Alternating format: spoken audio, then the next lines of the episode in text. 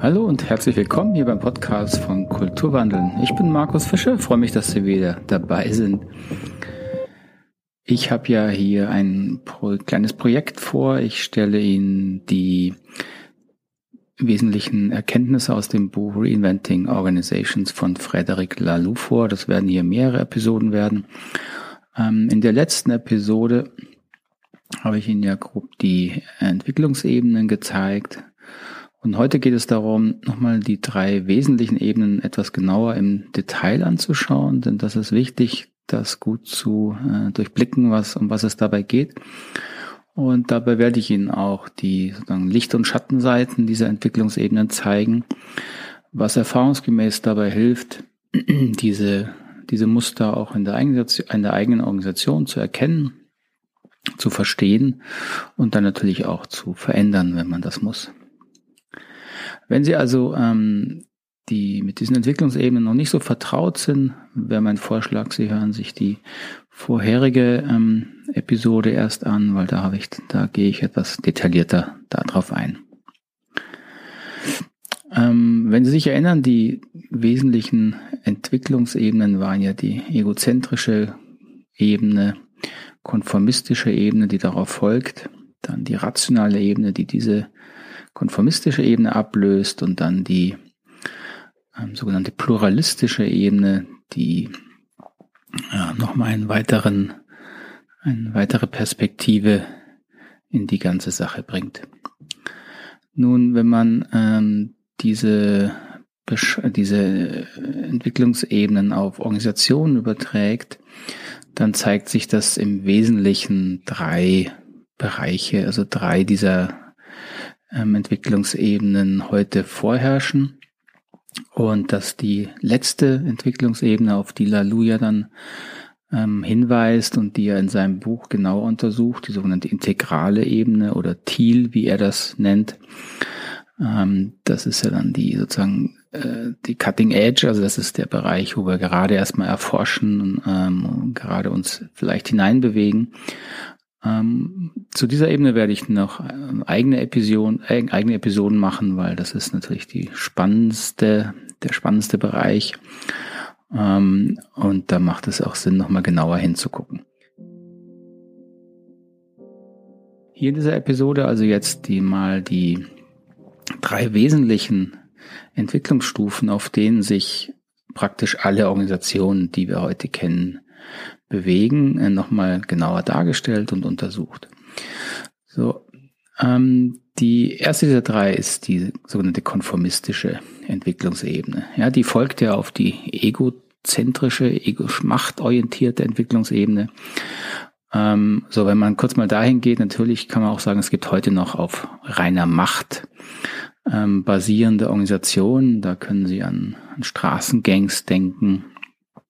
Ähm, an, an unkontrollierte, ähm, äh, sage ich mal jetzt militärische äh, äh, Truppen vielleicht. Da kann es sein, dass diese reine Machtstruktur noch gilt, aber in den allermeisten Formen ähm, wird man bei konformistischen ähm, Strukturen landen, weil die auch zum ersten Mal natürlich etwas wie Planbarkeit und Organisierbarkeit in Organisationen, in Gruppen bringt. So, diese konformistische Entwicklungsebene hat sich eben als Reaktion auf das natürlich unkontrollierte egoistische Treiben von äh, entwickelt. Also wenn, wenn wir unseren egozentrischen Impulsen unkontrolliert folgen, dann äh, kriegen wir natürlich auch äh, keine Struktur rein in eine Zusammenarbeit. Ähm, so war es sehr klar, dass sobald der Mensch anfangen musste, ähm, größere Projekte äh, zu stemmen, zu organisieren, dass er durch diese äußeren äh, Anforderungen sich natürlich auch sein Bewusstsein weiterentwickelt hat. Und ich denke auch, dass unser, dass unser Bewusstsein auch wie eine eigene Entwicklungstendenz hat, aber das ist vielleicht nochmal eine eigene Frage. Also das konformistische Denken regelt also die egozentrischen Impulse. Ja, das habe ich ja in der letzten Episode ein bisschen erklärt. So, was sind nun die wesentlichen ähm, Vorteile, die, die, die Durchbrüche, die durch diese konformistische Ebene in Organisationen erreicht wurden. Da gibt es im Wesentlichen zwei. Das eine ist, dass zum ersten Mal auch eine, ähm, eine Langzeitperspektive in die Zusammenarbeit kam, in Organisationen kam. Also es gab, ähm, es haben sich stabilere Prozesse entwickelt. Und das zweite ist, ähm, dass auch ähm, ähm, formale Hierarchien eingeführt wurden, was natürlich dann diese, ähm, diese Prozesse nochmal in eine Struktur gegeben hat, in Verantwortung gegeben hat, dass klar ist, wer hat hier welche ähm, Autorität, wer hat etwas zu sagen und wer muss das befolgen. So, diese Entwicklung darf man wirklich nicht unterschätzen, wenn man ähm, betrachtet, was ja eben das Ziel heutiger Organisation ist. Es ist im Grunde vorhersagbar und stabil ähm, Ergebnisse zu produzieren. Ähm, heute in der modernen Welt nennen wir das Kundenbedürfnisse erfüllen. Ähm, und wenn man äh, wenn eine Organisation bestehen will, braucht es natürlich eine, eine, eine stabile Basis, ein Fundament. Und dieses Fundament bietet wirklich die, äh, die konformistische Entwicklungsstufe. Denn das egozentrische Denken ist ja sehr stark auf kurzfristigen wir, Befriedigung von Wünschen, ja, Vermeidung von Unlust und Erreichen von Lust fokussiert. Und wenn man nun größere äh, Entwicklungen steuern will, wenn man äh, pro, ähm, äh, größere Projekte angehen will, muss man dem natürlich äh, Einhalt gebieten, weil man kann nicht sagen, ja, du kommst halt mal zur Arbeit und kommst mal nicht zur Arbeit oder äh, es wird über reine Lust ähm, gesteuert. Das funktioniert alles nicht in größeren Projekten. Das heißt, hier musste ein, hier musste eine Struktur entstehen, die wirklich Langzeit Zusammenarbeit überhaupt möglich macht. Ja, das war ein großer Durchbruch in der menschlichen Entwicklung. Und auch die Entwicklung von formalen Hierarchien hat ihm natürlich gedient, weil auch hier ähm, plötzlich sehr viel prognostizierbar wurde, sehr viel besser prognostizierbar wurde ähm, wer ist für was zuständig, ähm, welche, welche Rolle bekommt welche Macht. Ähm, und natürlich nutzt man dann auch, dass die einzelne Person natürlich bessere, also schnellere Entscheidungen auf jeden Fall treffen kann. Ähm, und diese Einzelentscheidung wird eben dann durch die Struktur der Hierarchie nach unten gegeben und ausgeführt, was natürlich eine enorme äh, Stabilität dem Ganzen schon mal gegeben hat was auch eine, ähm, eine äh, Möglichkeit gegeben, das Ganze zu skalieren, wie man es heute nennt. Also man kann das also größer machen, weil man kann die Hierarchie ja erweitern. So, und das ist wirklich die absolute Basis für ähm, das Funktionieren von Organisationen. Das gilt eben auch heute noch.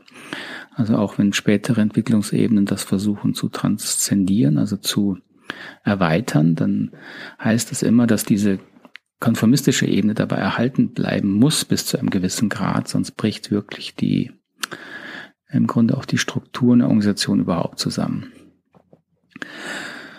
So, und natürlich hat diese konformistische Ebene wie jede andere Ebene auch Schattenseiten. Und die ergeben sich natürlich schon aus der Beschreibung. Ähm, das Hauptparadigma sozusagen dieser Ebene ist ja Stabilität. Und zu viel Stabilität wird eben dann zu Starrheit, also eine sehr stark konformistisch geprägte Organisation kann man nur sehr, sehr schwer verändern. Äh, häufig nur, indem man die oberste Hierarchieebene hm, austauscht äh, oder mehr oder weniger nett entfernt.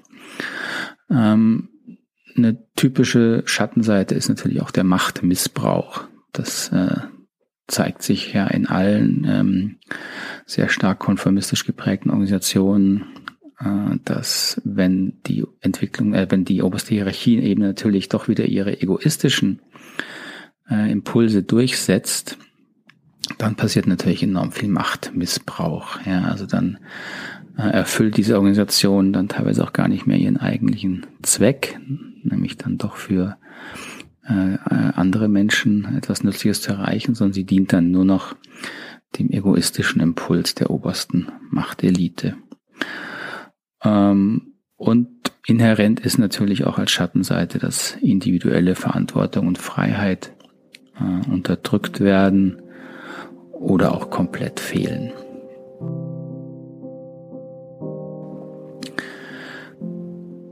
Als Reaktion auf diese konformistischen ähm, Schattenseiten und eben auch auf veränderte, ja, als Reaktion auf veränderte Umweltbedingungen entwickelt sich die, die ähm, Bewusstseinsebene des Menschen und damit auch seine Organisationsform dann eben weiter. Und es ist langsam das entstanden, was wir heute als äh, moderne oder wie es oft bezeichnet, rationale Entwicklungsebene erreicht wird, in der eben das empirische, wissenschaftliche ähm, Dogma vor allen Dingen vorherrscht.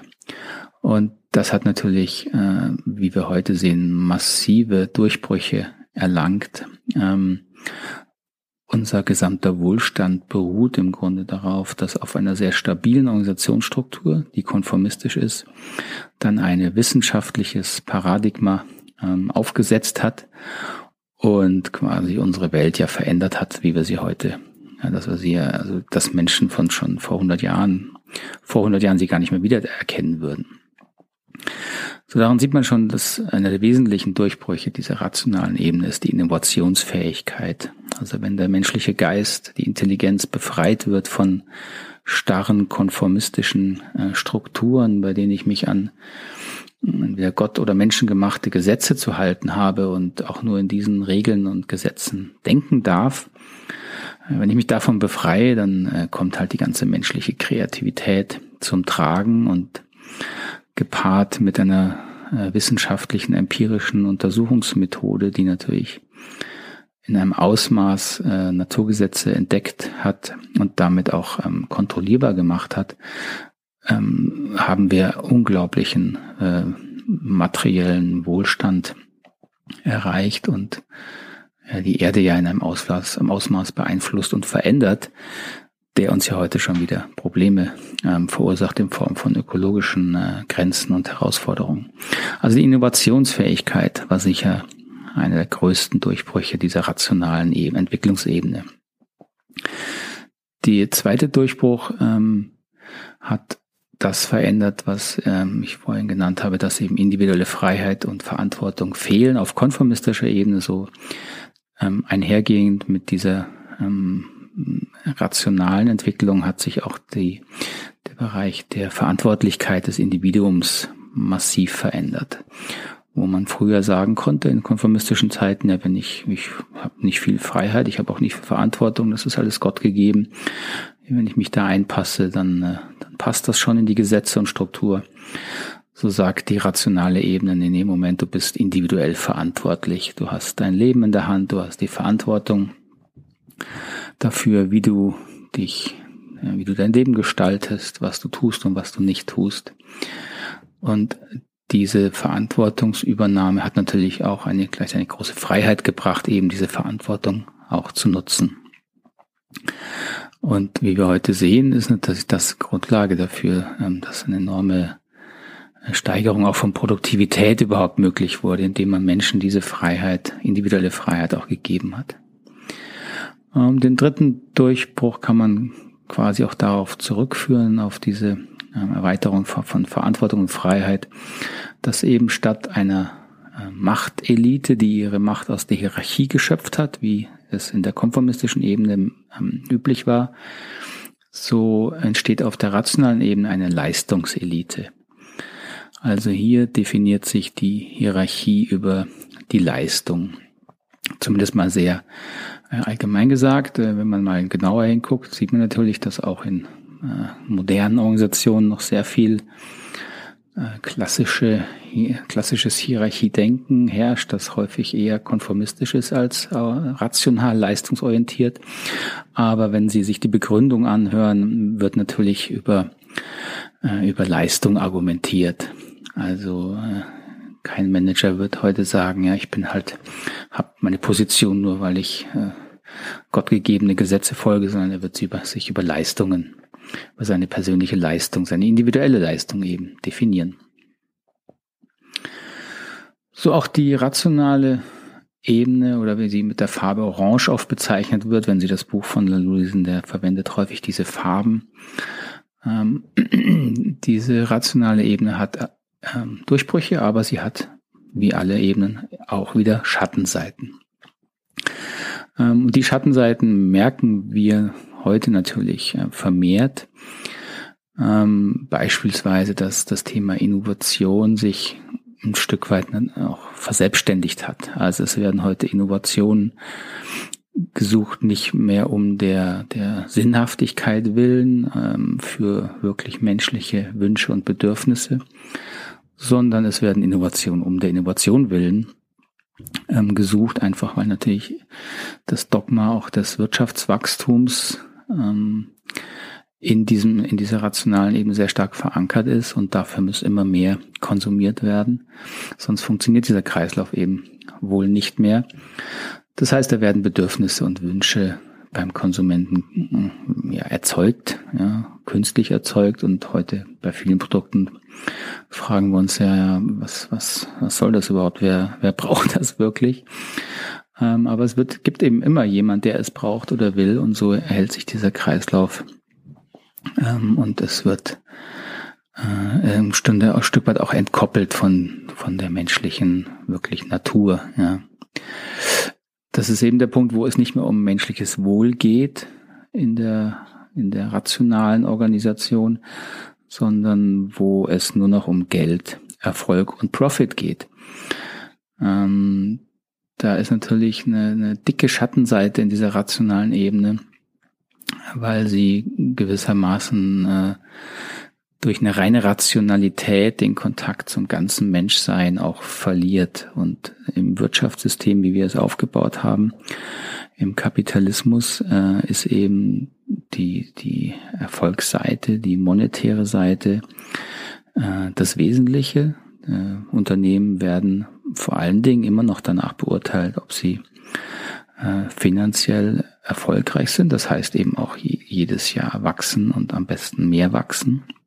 Und sie werden nicht danach be bewertet, ob sie andere Kriterien erfüllen. Also das kann man sagen, dass die Gier individuell wie kollektiv äh, eine wesentliche Schattenseite dieser rationalen Ebene ist, die man auch nicht so gern anschaut, ähm, die man dann eher abtut als, äh, ja, das ist ja moralisch. Aber heutzutage, wir sehen eben heute, dass ähm, diese rationale Ebene ohne äh, ohne ähm, einen Hinblick, einen Blick zu haben für den Menschen als Ganzes wirklich äh, nicht gesund funktioniert und eben auch keine, wenn sie keine Basis findet in einer ethisch-moralischen Haltung, dann verliert sie wirklich die Bodenhaftung und ähm, schlägt in, in etwas Ungutes um. Diese Schattenseiten sind dann wieder auch der, der Antrieb für eine Weiterentwicklung. Und diese Weiterentwicklung ist im Grunde heute die ähm, pluralistische Ebene oder wird häufig auch mit der Farbe Grün bezeichnet, was insofern gut passt, weil die grüne Umweltbewegung, wie so symbolisch steht, auch für die, für einen Aspekt dieser pluralistischen Entwicklungsebene. So, diese pluralistische e-, Entwicklungsebene hat eben die, ähm, die Beschränktheit der rein rationalen, wissenschaftlich-empirischen Ebene äh, wahrgenommen und die Begrenztheit wahrgenommen und entwickelt sich daher schon mal von der Seite her weiter und natürlich auch aufgrund einer wachsenden globalen Komplexität, äh, die ja nicht nur in, in Vorteile hat, sondern die auch beispielsweise ähm, die Umweltprobleme werden, sind global wahrgenommen worden und brauchen eine globale Antwort. Und die pluralistische Ebene ist eben die Ebene, die es schafft, wieder mehr Perspektiven in den Blick zu nehmen, so wo die äh, rationale Ebene eben im Grunde nur die wissenschaftliche Perspektive einnimmt, versucht die pluralistische Ebene eben wieder nicht nur ähm, den eigenen Shareholder Value zu steigern, sondern alle Beteiligten ähm, in den Blick zu nehmen. Also alle Stakeholder, wie man das heute nennt, die in so einem die mit Organisationen hm, berührt sind und davon aber auch betroffen sind, ähm, wieder zu, zu integrieren. Und da gehört eben auch das Soziale dazu, da gehört die Kultur dazu, da gehört die Umwelt dazu. Und so versuchen eben pluralistische Unternehmen ähm, auch diese Bereiche wieder wieder einen Wert zu geben und zu berücksichtigen und nicht nur den rein monetären Bereich. So, das ist einer der wesentlichen Durchbrüche, ähm, kann man sagen, die die pluralistische Ebene gebracht hat. Ein weiterer Durchbruch oder, oder ähm, ja, ähm, Wachstumschance, die auf der pluralistischen Ebene gesehen wird, ist, dass eben man die, die Werteebene von Unternehmen anschaut und auch fragt, ja, welchen Sinn hat denn überhaupt so ein Unternehmen? Wo die rationale Ebene den Sinn allein im Geld sieht, im monetären Erfolg, ähm, legt der Pluralismus eben mehr darauf Wert, dass der Mensch ja aus verschiedenen Bereichen ähm, sich, sich zeigt, der Mensch ist kein, kein geldgetriebenes Wesen, sondern der Mensch hat verschiedene Bedürfnisse, die, die ihm wichtig sind. Äh, der Mensch ähm, ist, ist auch ähm, vielfältiger als nur äh, ein Konsument zu sein. Ja? Wir haben ähm, wir haben kulturelle Interessen, wir haben soziale Interessen. Ähm, Kunst ist ein Bereich, der eine sehr eigene Ausdrucksform des Menschen ist. Wir können Rücksicht nehmen. Äh, wir sind kooperative Wesen. Wir sind eben nicht nur ähm, Konkurrenzdenken zu Hause. Konkurrenz ist ein Teil unseres Wesens. Aber wie sich eben herausstellt, sind wir sehr viel kooperativer, als man häufig angenommen hat und als eben vor allen Dingen auch die äh, rationale Ebene behauptet. So, das ist ein wesentlicher, ein wesentlicher Bereich, in dem pluralistisches Denken ähm, Fuß gefasst hat, dass wir eben wieder den Menschen in seinem ganzen Wesen versuchen zu verstehen und eben auch in Organisationen äh, leben zu lassen. Und der dritte Bereich könnte man sagen, ist das, was man so als das persönliche Empowerment sieht, also der eben die Betonung des, des Individuums, die Stärkung des Individuums, aber eben nicht nur äh, allein aus, aus monetären Gründen, sondern die die Förderung des, des individuellen Ausdrucks, dass man Menschen wieder in seiner Ganzheit ernst nimmt, in seinen Gefühlen, seinen Bedürfnissen, seinen sozialen Interessen, ähm, die eben in, in rein rational gesteuerten Strukturen ja völlig untergehen. So, die pluralistische Ebene ist die Ebene, in der sich viele Organisationen heute versuchen hineinzubewegen. Und es zeigt sich, dass in dieser Bewegung äh, man eben auch auf die Schattenseiten der pluralistischen Ebene stößt, die häufig noch gar nicht so klar sind, beziehungsweise noch nicht so bewusst sind. Aber sie werden äh, natürlich umso deutlicher, je mehr man sich auf dieser pluralistischen Ebene bewegt. Ein, ein typisches äh, Phänomen einer dieser Schattenseite ist ein extremer und übertriebener äh, Egalitarismus, also eine Gleichmacherei, der sich häufig auch in einem übertriebenen Konsenswunsch in Gruppen zeigt. Also Gruppenentscheidungen sollen nur dann gelten, wenn wirklich jeder einverstanden ist. Das ist so die übertriebene Egalitarismus, ähm, der eben daraus folgt, dass man den Menschen, das Individuum so empowert, so sagt er, du bist wichtig und deine Meinung ist wichtig und deine Gefühle sind wichtig und dann müssen die eben auch in jeder Gruppenentscheidung wichtig sein. Ähm, wenn man das übertreibt, ohne Sinn und Verstand macht, führt es eben zu diesen ähm, ellenlangen Diskussionen und äh, Austauschrunden ohne Ergebnis, die im Grunde dann äh, nur das Ziel haben, dass jeder alles gesagt hat oder ähm, vielleicht noch nicht alles gesagt wurde, aber, äh, aber noch nicht von jedem. Ähm, das kennen Sie bestimmt. Das, da gibt es ja dann auch die ähm, diese die Bonbons drüber. Ja, ähm, Hauptsache wir haben drüber geredet, aber wir haben nichts entschieden. Und das ist ein Ausdruck dieses pluralistischen ähm, Denkens, diese Schattenseite, die äh, immer bewusster wird, je, je wichtiger, wichtiger natürlich diese ähm, Gruppenprozesse genommen werden und je wichtiger der Einzelne mit seinen ähm, individuellen Ansichten genommen wird. Das ist eine, eine wichtige ähm, Entwicklung. Das, wie gesagt, mir geht es nicht darum, das darf man nicht ähm, negieren, aber man muss es eine gesunde Balance bringen. Das Individuelle und das Kollektive in eine gesunde Balance zu bringen, ist die größte Herausforderung die auf dieser pluralistischen Ebene herrscht. Und wenn man eben Egalitarismus, Gleichheit übertreibt, führt es halt zu einer völligen Handlungsunfähigkeit. Das weitere Symptom dieser, das hat auch damit äh, sondern zu tun, ist eine Unklarheit über Macht und Hierarchie. Also Macht wird auf der pluralistischen Ebene gerne äh, verleugnet, ist nicht so gern gesehen, weil man eben ja dem immer den ganzen Menschen und wir sind alle gleich, also gibt es oder darf es ja keine wirkliche Macht über andere geben. Äh, und das ist einfach unrealistisch. Der Mensch ist weiterhin auch egozentrisch. Ja, das ist mal, haben wir ja mal schon gesehen. Die Ebenen, diese egozentrische Ebene ist eine der frühesten Ebenen und die bleibt. Und diese Egozentrik sucht sich natürlich über Macht einen Weg. Und das kann man jetzt anerkennen und damit umgehen. Das wäre sinnvoll. Ähm, die, der Pluralismus versucht es eher zu negieren ähm, und zum Beispiel auch Hierarchien deswegen zu negieren. Also alle Arten von Hierarchien hält der Pluralismus für schlecht und böse. Und ähm, er versucht dann machtfreie Strukturen zu installieren. Und meiner Erfahrung nach geht das schief.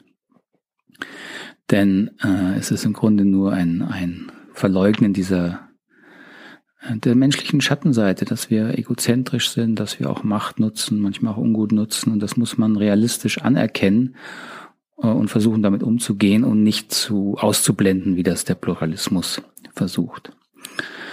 Ähm, das ist eben die, die größte Gefahr durch eine Überbetonung von ähm, individuellen äh, Gefühlen verliert der Pluralismus im Grunde einen vernünftigen Überblick zu behalten.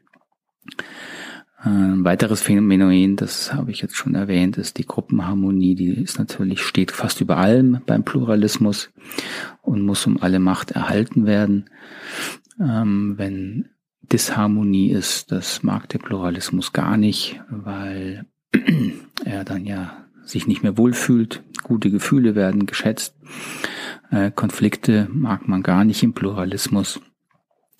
Und das, äh, das hindert im Grunde eine Weiterentwicklung auch von, äh, von Gruppenprozessen. Äh, das hindert die individuelle wie die kollektive Weiterentwicklung, wenn man zu viel Harmonie betont.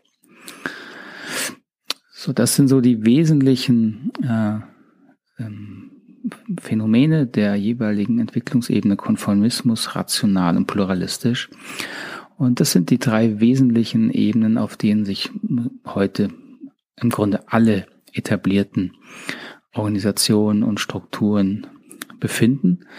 Und vielleicht ähm, erkennen Sie ja ähm, einige Schattenseiten bei Ihrer eigenen Organisation wieder und haben mit diesem, mit diesem Überblick ein bisschen besseres Verständnis ähm, wo, warum die herkommen und auch was man natürlich tun kann, worauf man sein Augenmerk legen kann, um das weiterzuentwickeln.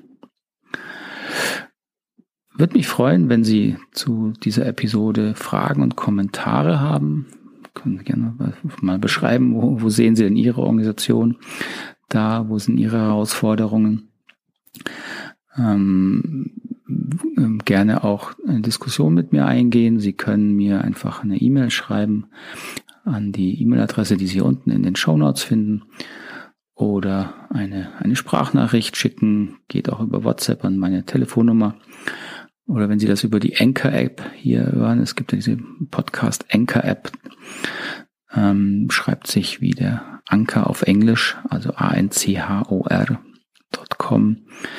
Die ist eine App für iPhone oder Android. Die können sich runterladen, dann können Sie diesen Podcast hier auch darüber abonnieren. Und in dieser Anchor-App können Sie mir direkt eine Sprachnachricht schicken, die ich dann auch in einem der nächsten Podcasts einsetzen und verwenden und eben auch beantworten kann. Also, dass wir hier vielleicht in einen Austausch kommen, in Dialog kommen. Das ist eigentlich mein Ziel äh, mit diesem Podcast, um, um diese spannenden Themen auch mit Ihnen diskutieren zu können. Dann bedanke ich mich für die Aufmerksamkeit und dann hören wir uns beim der nächsten Lektion wieder, wo wir uns nochmal weiter mit diesen Entwicklungsebenen und dann auch mit der äh, sogenannten integralen Ebene mal beschäftigen werden. Das ist ja doch die, die spannendste, weil neueste Entwicklung. Bis dahin, alles Gute, wir hören uns. Tschüss, Ade.